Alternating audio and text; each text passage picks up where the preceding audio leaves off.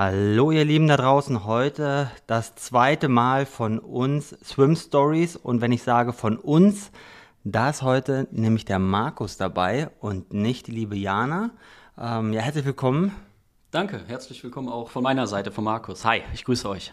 Genau, der Markus. Äh, wir kennen uns schon lange. Markus ist selber ein ambitionierter, starker Triathlet. Allerdings liegen deine Stärken so eher im läuferischen, denn im schwimmerischen Bereich, ne? Ganz genau. Also ich komme mehr vom Laufen und vom Radfahren als vom äh, Schwimmen, aber ich mache es trotzdem gerne.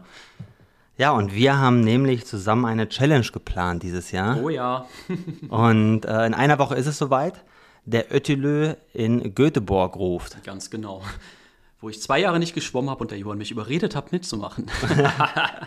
naja, zwei Jahre nicht ganz. Du bist ja immerhin nochmal so eine Langdistanz gestartet. Ja, ganz genau. Eine Langdistanz in Österreich, ein etwas speziellerer Triathlon, also nicht der bekannte Ironman, sondern so ein Extremtriathlon, der war 2021 und äh, danach hatte ich einfach keine Lust mehr zu schwimmen und äh, ja, dieses Jahr habe ich dann wieder angefangen, dank dir. Ja, perfekt, genau. Ähm, und auf jeden Fall ähm, habe ich dich so ein bisschen wieder da getriezt, da mal mit anzufangen. Du bist auch einer der Fraktionen, die sagen, ah komm, ey, schwimmen, äh, das geht immer irgendwie, ja, ich muss mit 3,8 Kilometer kommen. Das Laufen, das wird dann Spaß machen, weil ich sehe dich ja eigentlich immer nur im Siebengebirge rumjoggen, ja. ähm, morgen wieder, hast du gesagt, 30 bis 50 Kilometer. Also ich weiß nicht, wann ich letzte Mal so lange gelaufen bin. Ja, kann ja wieder kommen. ja, ich weiß nicht.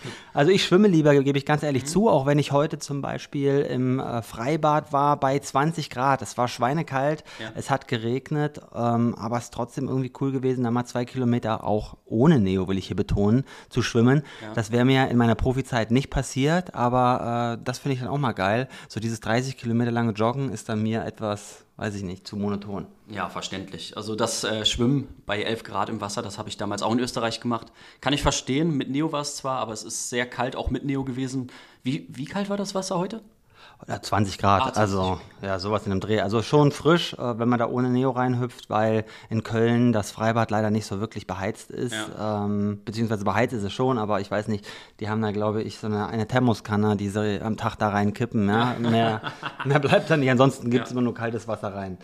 Ähm, aber in dem Sinne wollte ich heute nochmal, ähm, dass wir ein bisschen sprechen über Fehler im Freiwasser, ja, weil ja ganz viele Athleten, ähm, ja, ähm, Triathleten meistens, die, die, ihr da draußen ja seid, ähm, im Freiwasser ihre Wettkämpfe haben und häufig im Schwimmbad trainieren, ja, und da wollten wir nochmal so ein bisschen darauf eingehen. Ja, ganz genau. Finde ich ein guter Punkt, weil ähm, ich sehe viele Triathleten auch im Sommer ständig im Schwimmbad, aber kaum im äh, Freiwasser. Ähm, es werden immer weniger, natürlich auch die Gegebenheiten in Köln haben sich verändert. Wir dürfen ja nicht mehr im Füllinger schwimmen, müssen da eine spezielle Stelle, glaube ich, nehmen. Ähm, du kommst ja aus Köln, ich nicht, aber ähm, ich meine Blackfoot Beach, woanders darfst du nicht mehr schwimmen. Otto Meikler See, da sind auch sehr wenig Triathleten unterwegs, das war früher anders. Und was machen die Leute eigentlich falsch, wenn sie dann doch mal im Freiwasser schwimmen? Haben die Leute Angst oder wie ist das? Ähm, ja, zu dem Punkt komme ich gleich. Ich habe mir so ein paar Punkte mal vorgemerkt, die da entscheidend sind. Aber jetzt wollte ich noch mal fragen, du bist ja auch Coach äh, wie ich und betreust ja einige Triathleten. Genau. Was ist denn bei deinen Athleten so der Fall? Was würdest du sagen, machen die so häufig da im Schwimmen nicht verkehrt? Aber wie bereiten die sich vor? Äh, was, ja, wie bereiten die sich vor? Also schwimmen die viel, schwimmen die wenig, schwimmen die viel im Freiwasser, schwimmen die eher viel im Becken? Wie, wie ist das da bei denen? Mögen die das überhaupt? Oder ja. sagen sie, komm, ich mache das so wie der Markus, mein Trainer, ich gehe einmal schwimmen und das ja. ist beim Wettkampf? Ja. Nee, das ist ganz anders tatsächlich. Also so ab März würde ich mal behaupten, ist dann je nach Wetter oder je nach Wärme des Wassers das Freiwassertraining oberste Priorität, weil ähm, Technik mache ich äh, im Becken oder mache ich im ähm, Schwimmbad. Im Freiwasser gehe ich mit Neo rein und ich muss Sicherheit bekommen für den Wettkampf. Also was mir aufgefallen ist in den letzten Jahren, die Leute sind sehr hektisch im Wasser. Gerade wenn es im Wettkampf ist, sind die Leute hektisch und ähm, ja, schwimmen anders als im Becken. Und ich finde, es ist immer wichtig, ins Wasser zu gehen mit Neoprenanzug und vor allem eine gewisse Sicherheit aufzubauen. Äh, natürlich eine Boje mitzunehmen, am besten immer zu zwei, zu dritt ins Wasser gehen. Aber ganz, ganz wichtig, wirklich zu schwimmen, schwimmen, schwimmen mit Neo und möglichst viele Meter im Wasser machen, im äh, Freiwasser, damit auch beim Wettkampf dann eine Sicherheit ist, weil Sicherheit ist das A und O im Training, im Freiwasser, beziehungsweise im Wettkampf danach ja auch, finde ich. Oder was sagst ja, du dazu? Ja, absolut. Also ja. sehe ich auch. Man muss sich akklimatisieren. Das ist eigentlich schon so mein auch Punkt, erster Punkt dass viel zu wenige, wie du schon sagen, ähm, im Freiwasser auch regelmäßig trainieren, ja, und da sich die Sicherheit einfach nicht haben.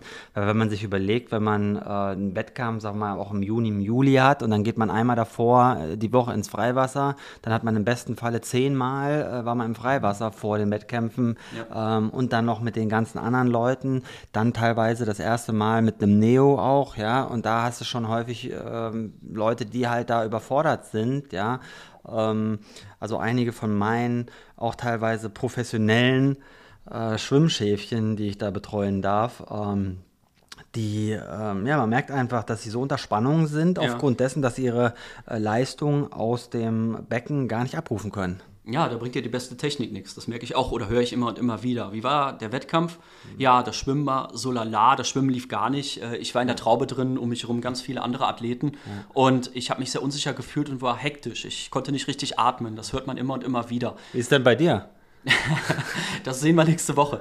Nee, äh, bei mir ist es tatsächlich auch so. Ich würde mich ähm, zuordnen zu der Riege, dass ich auch ein hektischer Schwimmer bin. Ich habe aber auch ähm, vor zwei Jahren dann beim Wettkampf in Österreich ähm, mir keinen Druck gemacht vorher, bin ein paar Mal ins Wasser gegangen, habe versucht ruhig zu schwimmen, habe versucht langsam zu schwimmen und dadurch wurde ich schneller im Endeffekt. Also diese ganze Stress, den habe ich gar nicht erst aufgebaut, habe die Technik langsam umgesetzt und die Technik hat es dann nachher gebracht im Wettkampf, dass ich dann vernünftig angekommen bin.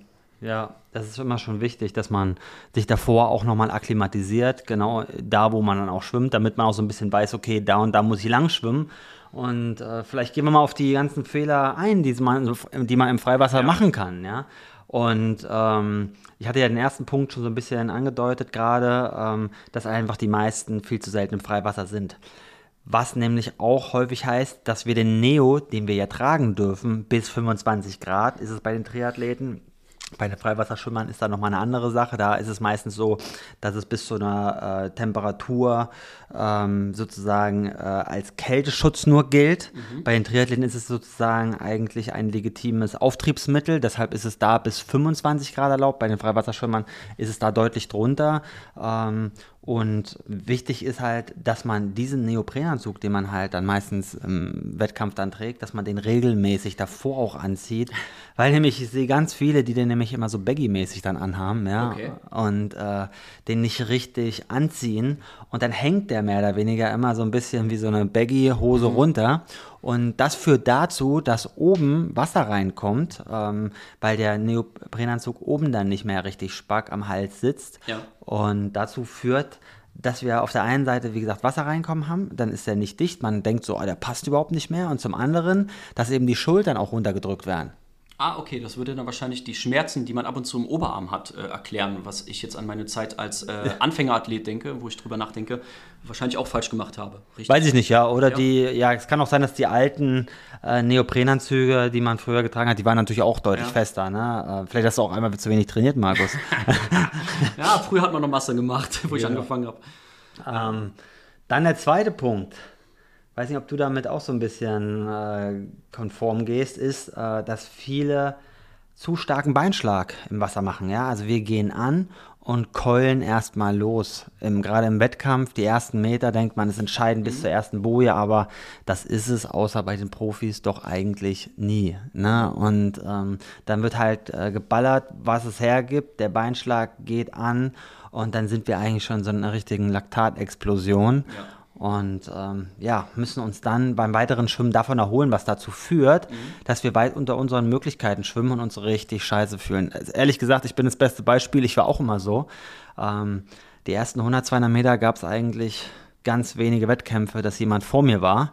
Ähm, aber dann habe ich da auch so ein bisschen Tribut gezollt, weil man ist so heiß gerade am Anfang. Ne? Mhm. Ne? Und da will man so Gas geben und dann überzockt man halt ganz schnell. Da kommst du auch schnell in diese Hektik rein, glaube ich auch. Ne? Also heißt, wenn ich nicht genug Sauerstoff bekomme äh, nach, bis zur ersten Boje oder ab der ersten Boje, dann äh, bin ich auch mal schnell hektisch. Ich atme oder ich ähm, ringe nach Luft und ich werde dadurch auch so hektisch, dass ich mich im Wasser nicht mehr vernünftig bewegen kann, nehme ich an. Ja, genau. Ja, also die Hektik, die muss man da immer schauen, woher kommt die. Manchmal ja. ist es, dass man zu wenig trainiert hat und sich da unwohl fühlt, wie wenn man auf dem Berg steht beispielsweise und das nicht gewohnt ist, oder aber, dass man einfach schon zu früh zu viel Gas gegeben hat. Ne? Das sind diese ja. zwei Punkte. Und deshalb meine ich, ähm, euch sagen sollen, also ich will euch sagen, lasst, die lasst den Beinschlag äh, auch schon am Anfang weg. Ja, versucht wenig zu machen. Gerade mit äh, dem Neo habt ihr sowieso wenig Auft äh, Auftrieb, den ihr noch generieren müsst über den Beinschlag. Ja. Äh, macht euch lang, versucht über die Arme zu gehen und da nicht zu viel Kraft zu früh zu äh, vergeuden. Jetzt heute Morgen hatte ich auch noch einen äh, meiner Schwimmschüler im Schwimmbad unterrichtet, der, der äh, sagte, ihm machen einen Dreierzug und äh, das erste Mal, als er geatmet hat, da war schon die halbe Bahn rum. Ja, oh also Gott. hat erst mal mit einem siebener Achterzug begonnen. Sehe ich auch häufig. Ja, ja. ich brauche ja keine Luft am Anfang, also atme ich nicht, aber das ist, führt natürlich auch dazu. Ja, ja, klar, nachvollziehbar. Dass man in so ein Defizit kommt. Das ja. heißt immer schauen frühzeitig, auch wenn man meint, man müsste nichts. Wie mit dem Essen, mhm. ne? Wenn man Hunger hat, ist es auch zu spät. Ganz genau. Ja, ich sag's meinen Athleten auch immer. Die erste Boje ist die langsamste, genau wie der erste Laufkilometer der langsamste ist. Das ist ganz wichtig immer. Ja, also theoretisch. Ich glaube, theoretisch. praktisch ist das nie der Fall. ja. ähm, dann der nächste Punkt ist, viele orientieren sich zu wenig. Ja. Na, also ähm, viele denken so, okay, der Vordermann, da schwimme ich jetzt einfach mit hinterher und äh, versuche da die Füße zu halten ähm, und gucke halt schon relativ selten und das führt dazu, dass die meisten Zickzack schwimmen, ja. Ja. Wie hast du das denn immer gemacht, wenn ich fragen darf? Ich meine, wenn du in die See gegangen bist, wo hast du dich orientiert? Ich meine, du bist ja ein relativ ein verdammt guter Schwimmer, ich sag's mal so, wie es ist. und wie hast du dich denn orientiert? Musstest du dich orientieren oder bist du immer so gerade geschwommen? Weil ich in, sehe es immer und immer wieder, dass viele Athleten ähm, die ins Wasser gehen, wenn nachher die Garmin-Aufzeichnung hochgeladen wird oder bei Strava, dass es dann wirklich ein Zickzack ist. Ne? Wie hast du es denn gemacht? Erklär mal. Ähm, bei mir war es immer so, also erstmal danke für das Kompliment. Äh, ich war, ich komme ja vom Schwimmen, daher wäre es ja schlimm, wenn ich im Triathlon äh, beim Schwimmen hinterher wäre, ja. Bei mir war es ähm, immer so, dass ich wirklich eine Zweier, also immer nach jedem zweiten Zug nicht nur geatmet, sondern mich auch orientiert habe, ja. Also die ganze Zeit permanent nach vorne, außer ich wusste, ich war bei jemandem dran, der sehr schnell ist. Ja. Ähm, das ist mir ein paar Mal war ich bei ein paar Ironmans, waren noch richtig starke Leute dabei, ja, wie einmal Frodo beispielsweise, in, äh, als Lanzarote einmal gestartet bin. Ähm, ja, da waren halt Top-Leute, wo ich wusste, okay, wenn die gerade schwimmen, da kann ich mich schön orientieren mhm. ähm, und sozusagen unter Wasser gucken, gerade in einem Meer kann man noch viel besser sich unter Wasser orientieren. In den Seen ist das meistens gar nicht möglich. Da muss man schon so ein bisschen fühlen, wo die Füße sind, ja. Aber was ich immer vorher gemacht habe, das weiß ich nämlich damals noch, äh, auf Lanzarote witzigerweise, da kam ein Mädel zu mir vorher, wo ich mir gerade so ein bisschen die Strecke angeguckt habe. Und da hat sie mich gefragt, sag mal, wo gehst du denn hier lang? Wo sind da die einzelnen Bojen? Ich sagte so, hab's dir dann erklärt. Und auf der anderen Seite war ich so ein bisschen ungläubig, weil ich dachte so, hä? Also, dass ein Mädel zu mir kommt, damals immer noch zusammen gestartet. Ja. Ähm, trotzdem war das ein bisschen ungewöhnlich, weil ich meine, Frodeno war am Start, schon ein paar gute Schwimmer. Und da kam auf einmal jemand äh, und fragte mich, ja, ja. Äh, weil das brauchst du ja eigentlich im Endeffekt nur wissen, wo es da ganz genau lang geht, wenn du hinter dem Führungsboot auch her schwimmt. Ne? Also nicht, dass ihr da draußen nicht den Weg wissen sollt. Ja, aber sie hatte dann so ein paar explizite Fragen, die halt mich schon so ein bisschen stutzig gemacht haben. Naja, witzigerweise hat sie mhm. dann die ersten 1000 Meter äh, ist sie neben mir her geschwommen und hat äh, mich äh, ja schon immer so ein bisschen geschlagen, muss ich sagen. Ja, das war so, boah, was ist denn hier los, ne? Ja. Und äh, das äh, war damals der erste Ironman von Lucy Charles Barkley. Ach, krass, okay. Wow. Ja, und ähm, also die ist auf jeden Fall krass geschwommen mit uns raus das, was ich schon krass fand. Und ja. im Nachhinein habe ich herausgehört, äh, dass sie sozusagen vor uns sogar aus dem Wasser oh. kommen wollte, wo ich sagte, boah, also bei aller, na, also, also bei allem Respekt, das wird wahrscheinlich schon schwer. Ähm, aber ja, ich meine, gut, jetzt gibt es halt Schwimmer wie die Leonie Beck, ja. die würde uns wahrscheinlich sowas da vorne, oder die hätte mich damals schon platt gemacht, äh, jetzt ja sowieso. Was bist du denn damals geschwommen, wenn ich fragen darf, neben der Lushi? Lucy, was sind wir? Also wir sind so Zeiten, ich würde mal sagen, zwischen 1,10 und 1,15 pro 100 Meter da im Schnitt geschwommen ähm, im Freiwasser. Aber das kann man auch immer schwierig sehen, weil wenn man reinschwimmt ähm, vom Meer zum Strand, dann ist man meistens deutlich schneller, als wenn man rausschwimmt, ja. weil raus sind ja die Wellen dann auch und da mhm. ist es natürlich dann immer schwieriger. Aber grundsätzlich, ja, schon so in dem Dreh. Ach krass, Respekt. Ich meine, die Orientierung im Wasser, da gibt es ja auch immer viele kleine Tricks, die man anwenden kann. Ich meine, du hast gerade vom Freiwasser geredet. Ich kenne es, wenn ich in den See gehe. Otto Meikler See zum Beispiel, da siehst du ja oben immer die ähm, Strommasten. Da orientiere ich mich ran, äh, beziehungsweise wenn ich in, in, einem anderen See bin, dann gucke ich immer auf spezielle Bäume oder irgendwas, was am Horizont ist, wo dann die nächste Boje ist. Und das ist so meine Orientierung, wenn ich da reingucke. Jetzt ähm, stelle ich mir aber mal vor, du bist in einem Wasser wie. Äh, was haben wir denn mal? Ein Meer, was nicht ganz so viel Sicht nach unten hat, weil du sagtest ja gerade, man orientiert sich auch unter dem Wasser an Sachen, die unterm Wasser sind. Na, jetzt so an den, an, den, an den Vordermännern. Ja, an den ja? Vordermännern. Also okay, nicht, also, ja. also unten am Boden eher nicht. Ja, am Boden eher nicht, aber ähm, so ins reine Wasser, wenn du nach draußen schwimmst und jetzt nicht so ein guter Schwimmer bist, also es gibt ja auch die Schwimmer, die ähm, teilweise nach links und nach rechts ein bisschen oder die Stärke mit dem rechten Arm als mit dem linken Arm sich äh, nach vorne äh, schieben. Wie machen die das zum Beispiel, wenn die ein bisschen nach links sich orientieren und immer was brauchen, was die in der Ferne sehen, wenn das auf dem Meer ist, weil ein Schiff wird da immer nicht sein, ne? Ja, also die, die Orientierung ist nicht vorhanden, Markus, da muss okay. man sich, ja. Ich glaube, die meisten, also wer von uns schon mal einen Triathlon gemacht hat, der weiß ja, ähm, dass es schwierig ist. Es sind ähm, bei Ironman-Veranstaltungen hast du halt diese Bojen, die abgesteckt sind. Genau. Ähm, wenn das ein Linkskurs ist beispielsweise, sollte man schon nach links atmen können. Ja. Weil man dann immer die Bojen so ein bisschen als Orientierung hat, ja. Oder wenn es ein Rechtskurs ist, dann sollte man halt ne, auch ja. nach rechts atmen regelmäßig. Deshalb versuche ich meine Athleten immer auf einen Dreierzug zu trimmen. Nicht, weil man einen Dreierzug schwimmen soll, damit man aber zu beiden Seiten gleich gut atmen kann. Ja, damit man diese Orientierung auch mitnehmen kann und nicht immer den Kopf über Wasser anheben muss. Ja, genau. unter, unter Wasser orientieren, boah, das ist äh, nicht möglich, außer du bist in Köln am Füllinger See. Ja, ja? und hast so eine Regatta-Leine.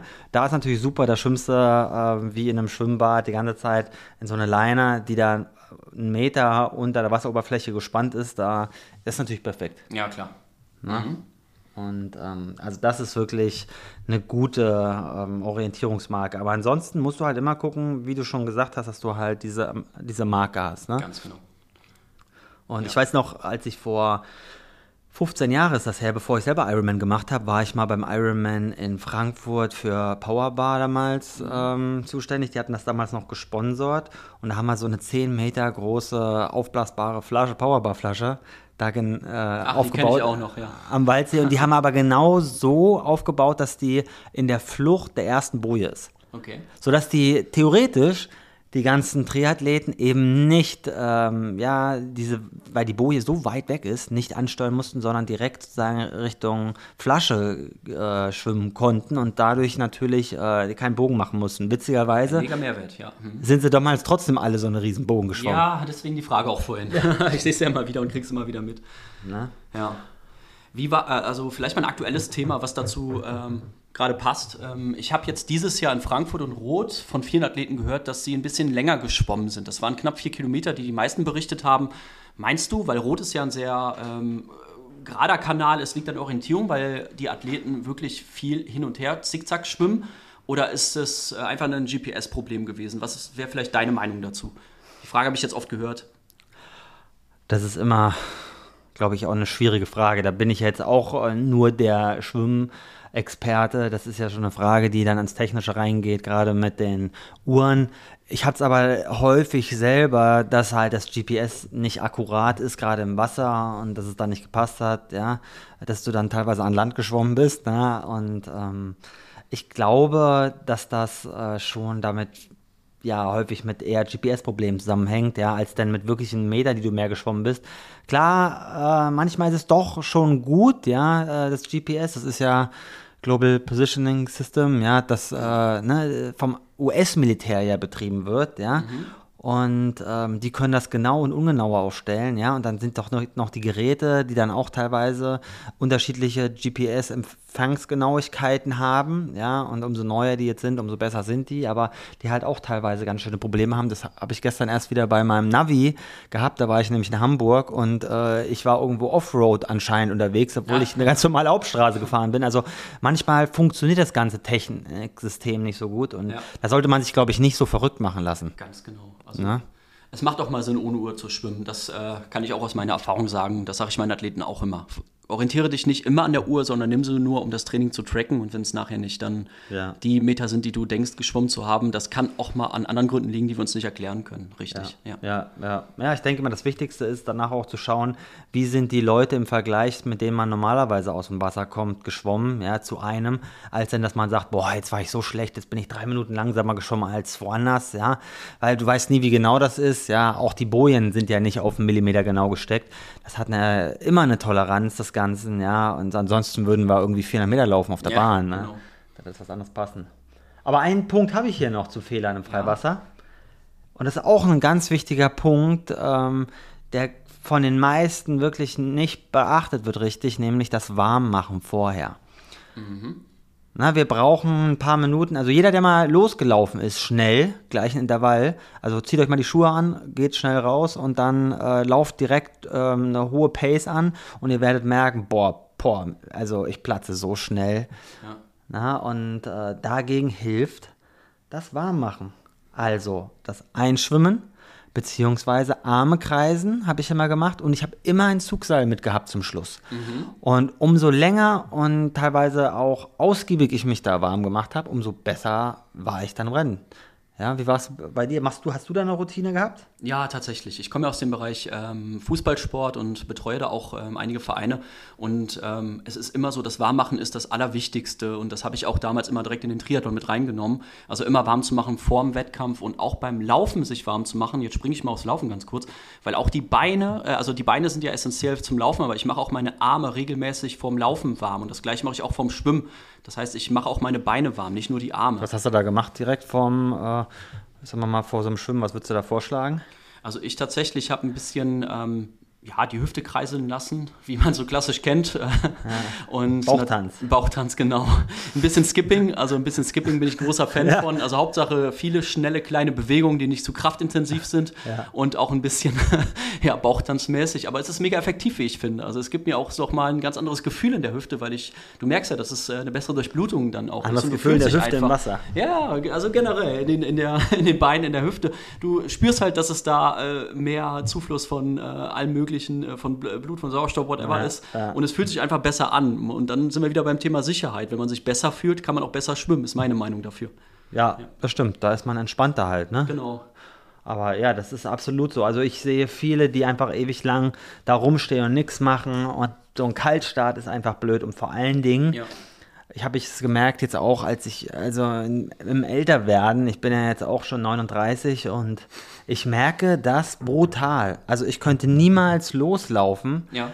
Ähm, und richtig Gas geben. Gleich, ich brauche echt lange. Genau das gleiche beim Schwimmen. Ja, ich muss erstmal wirklich ein paar Meter machen und dann werde ich locker. Und das sollte man, glaube ich, äh, generell im Triathlon machen ähm, sich da immer schon lange davor so eine, am besten eine Routine. Genau. Und ähm, so, dass man, das kann auch leicht anstrengend sein. Man kann schon durchgeschwitzt sein, aber dann kommt man besser rein. Also, weil auch der Herz-Kreislauf-System braucht einfach Viertelstunde, 20 Minuten, bis es wirklich hochgefahren ist, bis man richtig Gas geben kann. Ne? Genau, richtig. Also ein sehr guter und sehr wichtiger Punkt und äh, da stimme ich dir zu 120 Prozent zu. 120 ja, sogar? 120 sogar, weil ich finde, das ist das Wichtigste. Wenn du ein gutes Rennen machen willst, dann brauchst du ab dem ersten Meter ähm, volle Funktion und die hast du nur, wenn du ordentlich warm gemacht bist, beziehungsweise dich ordentlich warm gemacht hast. Hm. Ganz, ganz wichtig. Ja. Jetzt sind wir beim Freiwasser gewesen. Ja. Ähm, Jetzt wollen wir noch mal ein bisschen drauf eingehen auf unseren Wettkampf, oder? Jawohl, was wir nächste Woche machen, die nächste. Sache. Hast du dich, hast du dich ja. da schon gut vorbereitet? Was hast du eigentlich die letzten Wochen trainiert? Wir waren ja ein paar Mal ja. unterwegs, ne? Mhm. Ähm, und haben ja, sind sozusagen, du wohnst ja mehr oder weniger vier Kilometer vom Otto-Meikler-See weg. Genau. Und dann sind wir da von, ne, von dir aus losgejoggt, dahin gejoggt. Genau, das war, glaube ich, eine meiner ersten Einheiten mit dir, die wir zusammen gemacht haben mit Schwimmen und Laufen. Wir sind äh, von mir bis zum Otto-Meikler-See äh, gelaufen, vier Kilometer haben dann äh, ungefähr einen Kilometer geschwommen, plus minus, und sind dann vier Kilometer schnell zurückgelaufen. Ich glaube, das haben wir bisher dreimal in der Vorbereitung gemacht. Und äh, ja, war auf jeden Fall eine wichtige Einheit, weil ich fand jetzt tatsächlich, also äh, mit diesem Neoprenanzug, den wir da tragen werden nächste Woche, das ist was anderes, ein anderer Neo, als der, den wir beim, ähm, beim, beim Ironman tragen oder beim Triathlon allgemein. Das ist ein ganz anderes Schwimmen, wie ich finde, aus meiner Sicht. Mhm. Ähm, also es ist ein Neo, der kurz ist, muss man sagen, ist ein Neo, den kannst du oben aufmachen und auch ähm, das Oberteil kannst du runter machen, wie so ein Hemd, muss man sich das vorstellen. Ne?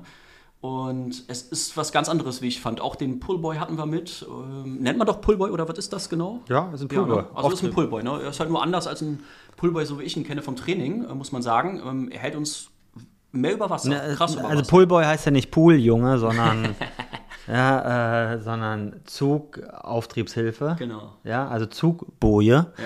Und ähm, genau, die brauchst du ja vor allen Dingen um halt oben zu bleiben. Gerade beim Swim Run hast du ja deine Schuhe an. Das ja, ist ja, genau. ne, deshalb, du brauchst mehr Auftrieb als mit einem normalen Neo oder wenn du normal schwimmst, weil du keinen Bein, also weil du mehr oder weniger mit dem, mit den Schuhen halt keinen Beinschlag erzeugen kannst, ja. Ganz genau. Wie man schon gemerkt hat, also mit den Schuhen schwimmen, ich habe es mir schwieriger vorgestellt, muss ich dir sagen. Es geht. Ich ja. habe jetzt auch extra oder nochmal Trade-Schuhe dafür besorgt. Ähm, es ist beim Laufen nachher auch nicht anders wie beim normalen Laufen. Also ich dachte, das Wasser wird äh, im Endeffekt ähm, die Socken aufblähen, beziehungsweise wird ein unangenehmes Gefühl sein, aber es war sehr angenehm. Auch das schnelle Laufen nach hinten raus. Also habe ich mich im positiven Sinne gewundert. Ja, also vor allen Dingen, dass man keine Blasen bekommt. Ich dachte beim ersten Mal, okay, du hast 100% danach den Fuß offen. Ja. Das sieht schlimmer aus als beim Ironman, aber nichts da. Gar nichts, nee, kann ich bestätigen. Ja. Aber jetzt sag doch nochmal unsere Distanzen. Was haben wir eigentlich genau vor, damit ihr nochmal wisst, was das überhaupt ist? Ötelö. Also Ötelö, Ötelö ja. heißt ist äh, schwedisch, heißt von Insel zu Insel. Ganz genau. Ötelö, mhm. ja. Und was haben wir da genau vor? Wir haben genau vor, wir werden 33,3 Kilometer am Tag zurückliegen. Werden, äh, am Tag? Mehrere Tage oder wie? Was nee. heißt ein Tag? Ja, ein Tag. Also ich dachte schon hier. nee, also davon 26,4 Kilometer laufen. Das sind 28 äh, Segmente, nenne ich es mal.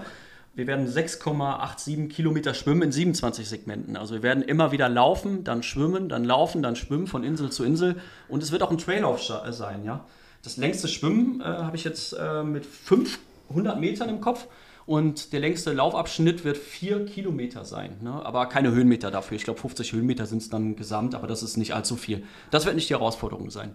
Aber ähm, du hast sowas doch schon mal gemacht. Ich glaube, du warst auch in Göteborg bei dem Ötülö, wo wir sein werden. Ne? Na, ich war in ähm, Stockholm letztes Jahr. Stockholm, okay, ja. Also das ist mein dritter Ötülö. Den ersten habe ich gemacht mit Nicky Boy vom Pushing Limits ähm, vor zwei Jahren ist das jetzt her. Da, da waren wir in, im Engadin, im schönen, schönen Schweiz. Ja. Das war brutal. Ja. Nicky Boy war. Danke, macht mir Angst. also, äh, erstmal, das war halt auch in der Höhe, ja. ne? Es waren halt auch 2000 Meter hoch. Ah, okay. Dann hatte Nick kam einen Tag vorher an, war äh, todesunfit äh, zu dem Zeitpunkt. Es war ein Jahr weit mehr als ein Jahr vor seinem Ironman, da hat er sich danach erst fit gemacht. Ja. Und ähm, das war für mich ganz gut, weil ich konnte es dann ab der zweiten Hälfte so ein bisschen genießen, ähm, weil er dann so ein bisschen platt äh, war. Oh, aber ich muss sagen, das war äh, eine Grenzerfahrung, weil es war wirklich ein Bergsteigen da zwischenzeitlich, zumindest gefühlt für mich als Flachland-Tiroler hier. Dann bin ich letztes Jahr nach äh, Stockholm ähm, da hat mich damals mal mein Bruder begleitet, mhm. ähm, aber der hat nur zugeguckt, der hatte keinen Bock mitzumachen. Eigentlich okay. auch jemand, der gut schwimmen kann oder konnte mal, aber der hat einfach keinen Bock. Der hatte keinen Bock. Okay. Nee, und da man mittlerweile auch das einzeln machen kann, habe ich das halt äh, dann als Single-Projekt ähm, in Angriff genommen. Ja. Und es war so dermaßen kalt. Also es waren damals, äh, dadurch, dass es relativ früh war, im Juni und der, das Frühjahr sehr kalt letztes Jahr da oben ähm, in Skandinavien, waren es irgendwie zwischen 6 und 8 Grad das Wasser. Ach Gott. Also das war nicht mehr kalt, es war einfach nur noch schmerzhaft, aber ja. dadurch, dass man immer nur ganz kurz drin war, ging das. Aber es hat einem so die Energie rausgezogen, ja. dass die Hälfte des Feldes ausgestiegen ist. Okay. Und äh, ich eigentlich, sagen wir mal, ich kam gut rein, bin immer weiter nach vorne gelaufen, aber irgendwann wollte ich einmal noch ankommen. Es war für mich die Hölle. Mhm. Ähm, und witzigerweise habe ich das Ding dann sogar noch gewonnen, ja, wo ich dachte so, boah, krass, also äh, wie ging das jetzt? Ne? Äh, kam ich als erster ins Ziel, weil wirklich alle gestorben sind.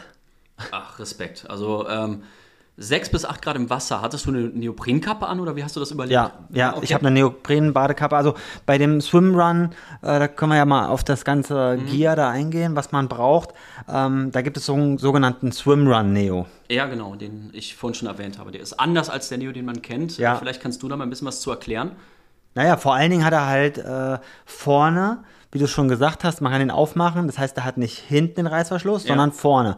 Hinten ist normalerweise besser, ja, strömungsdynamisch halt fürs Schwimmen, mhm. aber vorne ist natürlich viel besser, wenn du ihn an- und ausziehen willst, ja. Das heißt, du hast normalerweise noch ein Leibchen dann da drüber, aber du kannst halt den Neo darunter ja, aufmachen, wenn es halt warm ist. Gerade beim Lauf mit einem Neo, jeder, der das mal versucht hat oder überlegt hat, da kriegst du ja einen, äh, einen Hitzeschlag, Ganz ja. Genau. Ähm, und deshalb kann man den aufmachen. Und der, der Swimrun Neo hat auch nur kurze Beine und mhm. ähm, dass man einfach generell ja mehr Luft halt rankommen hat an den Körper und äh, dadurch der Körper besser äh, temperiert wird. Und dann gibt es die Möglichkeit, ja. den gibt es einmal als Long John, ähm, haben wir nicht, also ohne Ärmel. Mhm, genau. Es gibt den mit kurzen Ärmeln. Ja. Und es gibt äh, dann noch ähm, so was wie Armlinge, die man anziehen kann, damit es noch zusätzlich warm wird. Beziehungsweise habe ich es dann halt noch so gemacht, dass ich halt eine Neopren-Badekappe unter die Silikon-Badekappe gezogen habe. Mhm. Und da war dann halt der Vorteil, dass ich wirklich dadurch relativ warm war. Ja. Um, und äh, dann kannst du dir theoretisch auch noch so wie Stutzen anziehen, ja. die dann noch mehr Auftrieb generieren. Ja. Die werde ich dir dann nochmal mitgeben. ich freue mich. Und also und äh, die ja. wärmen dann auch noch mal ein bisschen die Wade, weil so ein Wadenkrampf passiert auch ganz schön schnell. Oh ja. Ähm, also da muss man aufpassen. Deswegen auch gut warm machen. Ja, äh, genau und vor allen Dingen auch gut essen währenddessen. Aber ja. ähm, das braucht man. Ähm, ja und Genau. Ja, äh, wo du sagtest, das Essen. Ich glaube, man kann auch in den Neo ähm, seine Gels oder seine Riegel reinpacken. Ne? Ich meine, der hat ja hinten ähm, so ein Fach. Hin, genau, der hat ja. mehrere Fächer tatsächlich, den, den du mir gegeben hast. Ne? Da sind vier Stück, glaube ich. Vier Fächer für Essen, Trinken. Weiß ich gar nicht. Hat ja. drin so ein bisschen. Ja. Also der, den wir jetzt haben, oder ich habe nochmal einen leicht anderen äh, als du. Ja. Aber ähm, da ist meiner Ansicht nach ist zu wenig äh, Staufläche, weil äh, beim Ötelö jetzt gerade, also bei dieser Veranstaltung, da hast du zwischen den Verpflegungsstellen halt doch schon teilweise eine Dreiviertelstunde, Stunde, ja, ja weil wir werden ungefähr sechs Stunden unterwegs sein, Pi mal Daumen, mhm. und es gibt nicht so viele Verpflegungsstellen, was dazu führt, dass du was mitnehmen musst, ja. Ja, gerade Wasser, ne? Ja, Wasser, nee, ja, Wasser eher nicht, das kannst du auch äh, da in Göteborg aus dem Meer trinken, also wirklich, ne, ja, das ist ja klar, ja, logisch. Ach, krass. Das ist kein Dieselöl, was ja. du da, ne? Ja, ja gut. Ähm, aber obwohl dann auch die ganzen, ne, da fahren Bakterien. ja schon viele Schiffe so rum, aber eher Bakterien. Das wirst du höchstens ja. im Nachhinein danach merken, dass du da irgendwie auf der Toilette hockst. Aber am Rückweg anhalten. Das, das, Wasser, glaube ich, ja, ein bisschen, ja, aber vor allen Dingen halt, dass du so Gels und sowas mitnimmst. Ja. Ähm, das ist halt eine entscheidende Sache. Und dafür brauchst du Fächer. Und dafür hat jetzt, es gibt ein Unternehmen, das die auch sponsort, ja, so ein Hersteller von so Neoprenanzügen und die haben so ein Unterleibchen entwickelt und da sind Taschen dran. Mhm. Und das kann ich nur jedem empfehlen, dass man sich sowas holt.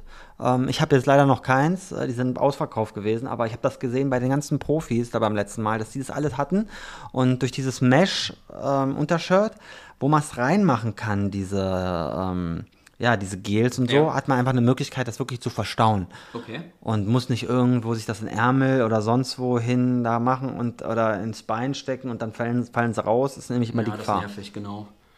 Und äh, ich glaube, man kann auch die Schwimmbrille da gut verstauen. So. Das habe ich jetzt im Training gemerkt. Das war immer ganz cool, die da äh, reinzupacken in die Taschen. Auf aber die Schwimmbrille? Seite, genau. Ja, aber bei der ja. Schwimmbrille, da kommt es darauf an, wie lange du läufst. Ja, genau, wie lange du läufst. Jetzt für die vier Kilometer, sage ich mal, da macht das auf jeden Fall Sinn. Aber für alle kürzeren Distanzen würde ich die auch oben lassen. Ja. Auf dem Kopf tatsächlich. Ja. Nur, hast du eigentlich mal geguckt, wie kalt es nächste Woche wird? Da habe ich mir noch keine Gedanken drüber gemacht, leider. Nee, oh, äh, nee ja. lassen wir uns überraschen, Lass uns sagen, überraschen. oder? aber Neoprenkappe einpacken am besten. Ja, also ja, gut. ja genau. Also ich muss mal gucken. Der Strati hat noch meine Neoprenbadekappe, den muss ich jetzt nochmal anhauen. Also liebe Grüße hier an Jan Stratmann gehen raus. Ähm, die muss ich vielleicht nochmal äh, holen, aber theoretisch ähm, ist das Wasser jetzt schon deutlich wärmer. Das war ja. wirklich letztes Jahr krass. Ähm, und du bist auch froh, wenn es ein bisschen als Erfrischung ab und zu, wenn du in die Fluten reinspringst. Ne? Ähm, aber auf jeden Fall braucht man so einen Swimrun Neo, sobald es ein bisschen frischer ist, das Wasser unter 20 Grad hat, auf jeden Fall. Ich würde mal sagen, da drüber wenn es über 20 Grad Wassertemperatur ist bei den kurzen Distanzen, äh, da braucht man das nicht haben. Da kann man, glaube ich, mit einem Triathlon-Einteiler da an den Start gehen. Ach krass, okay. Ja? ja gut, also ich fand tatsächlich auch, ich bin mit dem Neoprenanzug langsamer geschwommen mit den ganzen Gadgets als im äh, Schwimmbad selber. Also ähm, kurios. Ähm, weiß nicht, wie es bei dir ist, wenn du schwimmst, ob es langsamer ist mit dem Anzug Boah. oder wie sieht es bei dir aus oder ist es das gleiche? Das ist eine gute Frage, ja? ich weiß es nicht. Weiß du nicht, okay. Weißt du, also der, der, der Anzug an sich ist langsamer als ein normaler Neoprenanzug, ja. Ähm, aber wie weit das langsamer ist, das ist interessant, das könnte man mal testen. Ja. Ähm, er ist langsamer, aber er hat ja trotzdem Neopren, das einen auftreiben lässt. Also ähm, das große Problem sind vor allen Dingen die Schuhe im Wasser. Ne? Ja, ja. Da muss man so viel Auftrieb haben, deshalb ist so dieser Swimrun Poolboy als nächster Punkt. Der ist auch doppelt so groß wie ein normaler. Genau, hatte vorhin schon gesagt, dass der ähm, auch doppelt so groß, genau, und auch äh, gefühlt ähm, ist man über, mehr über dem Wasser tatsächlich. Also man fühlt sich. Ähm, Wie so eine ja, genau, Luftmatratze. Ja, ja, genau. Also das muss man sagen. Also ein sehr angenehmes Gefühl. Aber trotzdem finde ich mich langsamer mit dem. Aber trotzdem, ich spare ja Kraft dadurch, dass ich die Beine weniger benutzen muss. Ne? Ja. Also ich hatte das beim ersten Wett oder beim zweiten Wettkampf, nee, als ich mit Nick gestartet bin, das war der erste Wettkampf. Ja da bin ich ähm, ganz zum Schluss, da war eine 1000 Meter Strecke geschwommen.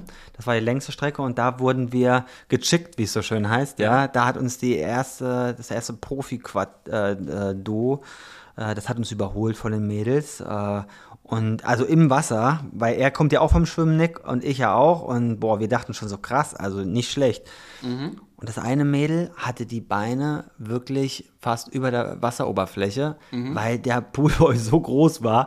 Und ich dachte nur so, wir Idioten, warum haben wir gar keinen Poolboy?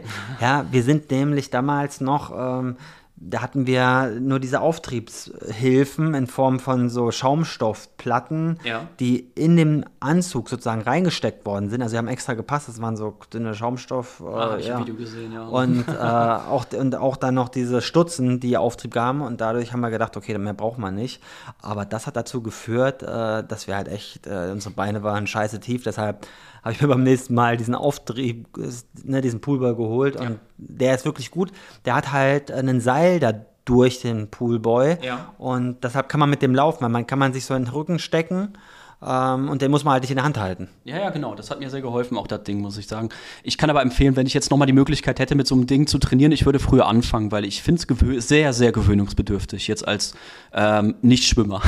ja, man ist halt viel instabiler, gerade das, genau. was die Beine halt normalerweise machen, ja, nämlich Stabil Stabilisierung hat es halt nicht. Ja, genau, das trifft es ganz gut, was du da gesagt hast. Also es ist wirklich angenehm, aber es, man muss es mal gemacht haben. Und der ähm, flitscht auch sehr ähm, schnell mal raus, wenn man nicht aufpasst hinten, muss man sagen. Man muss sich also wirklich sehr konzentrieren. Ja, du bist nicht, äh, ja, weil du nie. In meiner Sicht. Deine, deine Beine bewegen. Deswegen sage ich, ja, du musst früher ja. anfangen beim nächsten Mal. Weil du Aber gut. Ja, du machst immer einen Spagat im Wasser, glaube ich eher. so quasi. So, also. so fühlt sich an. Aber wir sind ja eh zwei Rentner. Zwei Triathlon-Rentner. Genau. Ja. Ähm, ja, dann nächste Sache, die wir auf jeden Fall dafür brauchen, ist so ein Seil. Ja, also normalerweise ähm, das Wichtige ist beim Ötülö, du musst zusammenbleiben. Immer beim Swimrun darfst du dich nicht zu weit äh, entfernen voneinander. Ja. Und äh, gerade wenn du starke Differenzen in der Leistungsfähigkeit hast, macht es halt Sinn, wenn du ähm, dich verbindest mit einem Seil, das irgendwie zwei Meter lang ist, ja, ja also weiter darfst du auch gar nicht auseinander als ein paar Meter ähm, und dann sozusagen dich die ganze Zeit fixierst. Das habe ich gesehen letztes Jahr, dass nämlich äh, diese Mixed Doubles, also Mann und Frau, dann immer dass das dazu geführt hat, dass der Mann die Frau hinter sich hergeschliffen hat, schon fast, ja, ja. auch beim Laufen, äh, dass sie sich sozusagen da reingelehnt hat und er hat sie dann nach vorne gezogen, ähm, beziehungsweise halt auch im Wasser dass man den, ein, der einen den anderen so ein bisschen zieht, ne? Ja, klar. Wird auch ein großer Kraftakt für dich werden, glaube ich, nächste Woche. Oh Aber gut, ich gebe mir Mühe. Ja, das haben wir noch nicht Wasserschatten hilft mir, das haben wir tatsächlich noch nicht geübt. Das, das sollten wir Montag mal machen. Ja, das müssen wir auf jeden Fall mal ja. machen, ähm, damit wir uns da auch äh, wissen, wie sich das Ganze ja. anfühlt. Ähm, aber das ist auf jeden Fall wichtig. Und das nächste ist auch noch, was wir dabei haben, sind ja die Karabinerhaken, die ja. uns so festhalten. Also wir haben sozusagen wie so ein äh, Startnummernband und dann da dran das Seil, das mit einem Karabinerhaken befestigt ist. Mhm. Und wenn wir äh, schwimmen, dürfen wir noch Pedals nehmen. Ja, genau, die Pedals. Und die kommen auch an den Karabinerhaken, wenn ich ja, das ja. jetzt richtig äh, so verstehe. Ja, letztes Mal habe ich jetzt zwar ja. einen verloren gleich, ne? Ja, ich erinnere mich. Aber wichtig ist, ähm, dass du die halt auch nutzen darfst beim Ötülö. Das heißt, du kannst mehr oder weniger alles mit komplett bewaffnet da an den Start gehen und alles, was irgendwie Vortrieb erzeugt, das kannst du nutzen. Und das sollte man auch nutzen, mhm. ja, ähm, mit Pedals zu schwimmen. Äh, das war, habe ich früher selten gemacht, ja, aber ich habe gemerkt, dass es schneller ist. Wie war es denn da bei dir? Ja, also ich äh, habe gemerkt, dass es wirklich angenehmer ist, wenn man die Technik anwendet. Man kriegt mehr Fläche, also man kommt schneller voran oder man kommt wirklich kraftorientierter voran. Also ich habe sehr gefeiert, sagen wir mal so. Du sagtest aber auch bei unserem letzten Gespräch, wo wir uns mal beim Training unterhalten haben, dass du mal zu große Floss oder zu große Pedals mitgehabt hast beim letzten Mal. Ja. Was war denn da los? Ja. Ähm, ja, ich habe letztes Jahr noch so orangene Pedals äh, gehabt, die aber einfach so riesig waren. Also die gibt es in unterschiedlichen Größen von 1 bis 5 und ich hatte die 5er Pedals und das sind eigentlich so halbe Pizzateller. Mhm. Ähm, und das Problem ist einfach, dass du, wenn du in der Kälte schwimmst, irgendwann, du hast keine Kraft mehr, auch mhm. nach zig Kilometern. Ich konnte das Ding nicht mehr durchziehen. Ich bin einfach nur noch getrieben. Und äh, deshalb habe ich mir dieses Jahr auch kleinere geholt, ja. Also das Ego hinten angestellt und ähm, auch mit, also mit den großen Pedals ist das super bequem, wenn ja. du mal halt 400, 500 Meter schwimmst, da geht es richtig ab. Aber wenn du da 6, 7 Kilometer unterwegs bist, puh, also mhm. da hast du keine Kraft mehr, da ist der Zug so kurz. Deshalb, du hast ja auch kleinere von mir gemerkt, bekommen. Ja, ich habe auch kleinere bekommen von dir und es macht sehr viel Freude, damit zu schwimmen, das muss man schon sagen. Ja. ja. Wie viel bist du denn jetzt damit eigentlich geschwommen? Äh, du meinst gesamt im Training ja, oder die ganze Strecke? Nee, im Training dann. Im Training, also meistens im Otto-Meikler-See und auch im, äh, im Schwimmbad, ähm, bestimmt 10 Kilometer, sag ich mal, ja. Ja, also ja. Insgesamt. Insgesamt, insgesamt. Also die letzten drei Wochen waren das insgesamt vom Training her 25 Kilometer müssten es jetzt gewesen sein in den letzten zweieinhalb, drei Wochen. Und davon 10 Kilometer mit den äh, Flossen tatsächlich. Auch mal ohne alles, weil ich auch mal wieder ähm, das machen musste weil es mhm. auch ein anderes Schwimmen ist. Ich habe beides mal gemacht. Merke aber auch, wie gesagt, umso hätte man früher angefangen, wäre es besser gewesen. Aber ähm, ja, das ist ja jetzt ja. auch. Wir wollen ja nicht gewinnen. Wir wollen nicht gewinnen. Wir sind Rentner. ja, genau, genau. Das, das Mantra ist schon angekommen. Ähm, ja, also ich glaube, wir wollen da mal einen coolen Tag haben oder nicht ich glaube, sondern das wird so sein. Und da geht die Leistung erstmal, ist da erstmal hinten dran, auch gerade für mich äh, nach meinem Kreuzbandriss ähm, ja, im Winter und äh, dann auch der OP im Frühjahr. Da ging zwar schon ein 70.3 Ironman drei Monate später nach der OP, aber ich sehe es halt auch so, dass mit diesem äh, Crosslauf, da kommt natürlich eine ganz andere Belastung wieder auf das Knie zu. Oh ja. Ähm, und das ist was anderes wie gerade auslaufen. Meiner Ansicht nach ist ein Marathon und alles ein Scheiß gegen äh, einen kurzen Crosslauf, weil beim Crosslauf halt immer wieder diese Lateralbewegungen sind, mhm. wie es auch beim Fußball und so ist. Man hüpft von links nach rechts, ja. ja. Und das war halt auch äh, ein ganz großes Problem. Jetzt bin ich da bei so sechseinhalb Monaten ähm, nach OP, beziehungsweise was ist dann sogar sieben Monate? Nee, Sechs Monate ist es sogar. Ja. Sechs Monate ziemlich genau. Ähm, starte ich dann später. Das heißt, es hat sich gerade das Knie, sollte fix sein, ja, es sollte gut sein, aber man muss halt immer aufpassen. Mein Bruder, äh, ja, der ist Arzt und sagt mir immer, die höchste Refrakturierungsrate oder Re Rerupturierungsrate, so ist richtig, also dass das Band wieder kaputt geht, ist genau nach sechs Monaten. Mhm. Und äh, das ist so ein bisschen immer im Hinterkopf, ja. Mhm, ja, klar, nachvollziehbar. Das soll nicht passieren, ja. deshalb zieh mich bloß nicht zu sehr. Ach, alles gut, ich passe auf dich auf. Du passt ja. im Wasser auf mich auf, ich beim Laufen auf dich. ja, genau. Also ich ziehe dich ja. einmal hinterher beim Laufen, ja. nee, beim, beim Schwimmen. Und du beim Laufen guckst, dass äh, ich dann irgendwie nach ein paar 20 Kilometern Kilometern da irgendwie noch vorankomme. Mhm. Ähm, deshalb soll es für uns sozusagen nur ein Ausflug sein. Ne? Ähm, danach habe ich auch noch was anderes vor, nämlich ich werde noch mal einen Marathon laufen ja, in Berlin äh, in sechs Wochen gemeinsam mit Jana. Ja. Und äh, deshalb alles easy jetzt erstmal schau mal, dass, das hin, dass, wir das hinbekommen, dass wir in Göteborg da eine coole Zeit haben. Und äh, wir werden euch dann berichten beim nächsten Mal oder direkt von dort, wie es gelaufen ist, genau. welche Stories wir dazu erzählen haben, ähm, was das Besondere an dem Wettkampf war. Ähm, genau, das ja, das so. Ähm, wir werden auch äh, probieren, vielleicht Videos zu machen. Äh, beim letzten Mal bei dir und Nick hat es ja nicht geklappt. Ich nehme meine GoPro mal mit, wie das Rennen auch wird. Vielleicht werden es auch keine äh, sein. Wir werden aber auf jeden Fall äh, weiter im Podcast online bleiben und Vielleicht haben wir auch das eine oder andere schöne Foto oder das eine oder andere schöne Video nachher dann für euch, aber. Wir werden also definitiv Fotos machen, also und Videos machen. okay. So, ja, beim, beim Nick war es damals so und mir, da ist dann auch die Kamera kaputt gegangen vor zwei Jahren. Wir haben ein Video auch noch gemacht. Ähm, allerdings, äh, das, das war halt schwierig. Mhm. Weil wir damals so viel Berg gestiegen sind und ich zum Anfang auch noch die Kamera in der Hand hatte, die dann auch noch seine Pedals, meine Pedals. Und dann habe ich mich erstmal schön in die Steine gelegt, ja, und dann dachte ich nur so, oh mein Gott, also äh, ich habe geblutet wie ein Schwein. Oh. und äh, die wollten mich auch immer zum Stoppen da animieren, ich habe mir dann nur so ein bisschen abgetupft und bin dann einfach weiter, es ging auch zum Schluss, aber man muss halt wirklich aufpassen, äh, dass man erstmal seine Gliedmaßen auch nicht steuert. Und dann mit der GoPro äh, da was macht, weil es ist wirklich, es ist wirklich schwer gewesen, habe mir das nicht so vorgestellt mhm. und irgendwann bist du ja auch in diesem Modus drin, ich will jetzt hier ankommen und dann denkst du so, ah, lass das jetzt sein, versuche dich auf dich zu konzentrieren. Das ist auch einfach so schwierig, aber wir werden definitiv da ein paar Videos machen und euch da mitnehmen, dass ihr vielleicht das auch mal versucht. Das ist eine coole Abwechslung mal zum normalen Triathlon oder von euch diejenigen, die da immer vielleicht ähm, im Schwimmen sind, äh, mal das Laufen da so ein bisschen näher zu bringen. Mhm. Und ähm, ja, wir werden berichten. Auf jeden Fall. In dem Sinne, macht es gut. Macht's ich hoffe, es hat, uns, äh, hat euch gefallen. Gebt uns gerne Feedback und dann bis zum nächsten Mal. Bis Tschö. Ciao.